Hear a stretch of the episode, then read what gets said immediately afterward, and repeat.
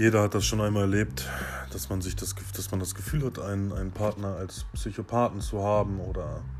gewisse Dinge durchmacht, äh, wo man sich dann selber denkt, warum tue ich das?